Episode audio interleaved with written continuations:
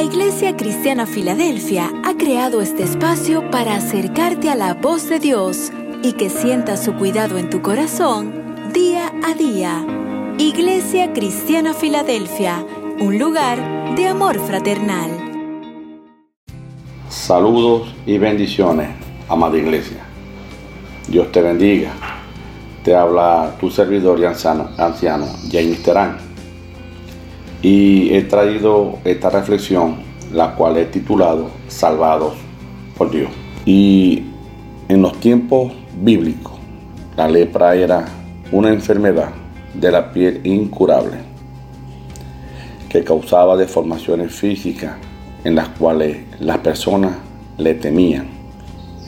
Esto significa que muchas de las víctimas de los enfermos tenían que apartarse solos a un lugar, no podían, no podían tener comunión, relación con el resto de las personas.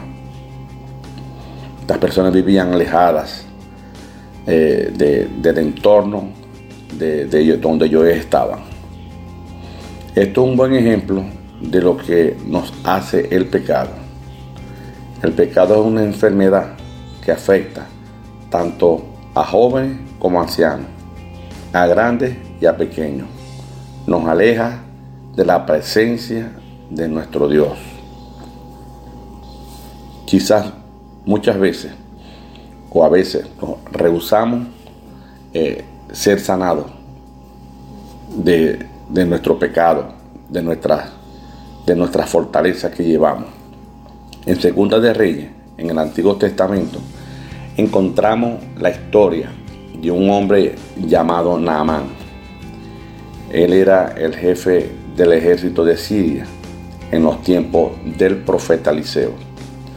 Naamán estaba enfermo, hundido de una lepra, y le había dicho le dijeron, le informaron que el profeta le podía sanar.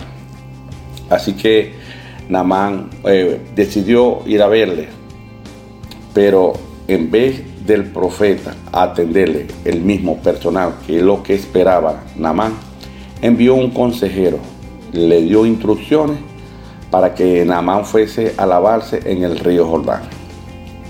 Pero este hombre eh, se sintió enojado, se, enojó mucho y se fue ofendido, diciendo el Namán, yo creí que el profeta saldría a recibirme personalmente para invocar el nombre de Jehová, su Dios, y que con un movimiento de la mano me sanaría de la lepra.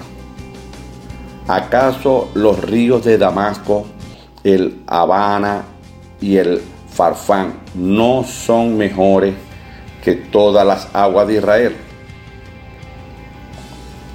¿Acaso no podía zambullirme en ellos y quedar yo limpio? Furioso dio media vuelta y Naamán se marchó. Entonces aquí hay una condición de este hombre, la prepotencia. Eh, invadió su corazón. Pero la humildad es parte de la cura que este hombre necesitaba eh, recibir. Al principio, el orgullo de Namán no le permitió aceptar la receta del profeta Eliseo. Así que bajó Namán a las aguas del Jordán se sumergió siete veces según lo que le había ordenado el hombre de Dios. Y su piel se volvió como la de un niño y quedó limpio. Cuando oigas la voz de Dios, cuando alguien te dé un consejo, no, endurezca el corazón, dice Hebreo 3:15. Desde que nacemos, estamos todos infectados con algo peor que la lepra. Esto es el pecado. No tan solo en nuestras acciones, sino también en nuestra, nuestra propia naturaleza humana, las cuales ofenden a nuestro Dios. Dice el Salmo 5 en el versículo 4, tú no eres un Dios que se complace en lo malo. A tu lado no tiene cabida los malvados. ¿Cuál es el resultado del pecado? Dice Santiago 1.15. El pecado una vez que ha sido consumado da luz la muerte. No tan solo la muerte física, sino separación eterna con Dios también.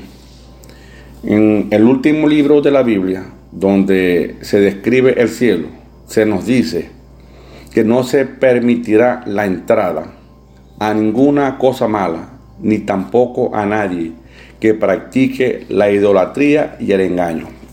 Esto está en Apocalipsis eh, eh, capítulo 21, versículo 27. Pero afortunadamente el versículo continúa diciendo, solo podrán entrar los que tengan su nombre escrito en el libro de la vida del Cordero. El camino de Dios no tan solo es el mejor camino, sino que es el único camino. Naamán fue sanado de su lepra cuando él tuvo una actitud humillante delante de Dios y se sometió a Dios.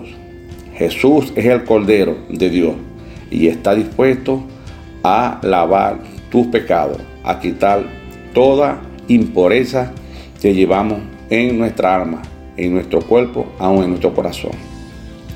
Así que hoy oro en el nombre poderoso de Jesucristo para que podamos tener delante del Cordero, del que quita todo pecado, y que podamos llegar con un corazón humillado delante de Él, que Él no desprecia.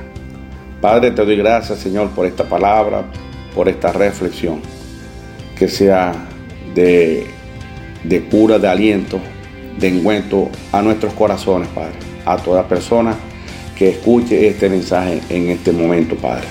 Gracias por tu iglesia. Bendigo tu iglesia, bendigo a mis hermanos, bendigo a toda, a toda persona que está alineada, Señor, a tu agradable y perfecta voluntad. En el nombre poderoso de Jesús. Amén y amén.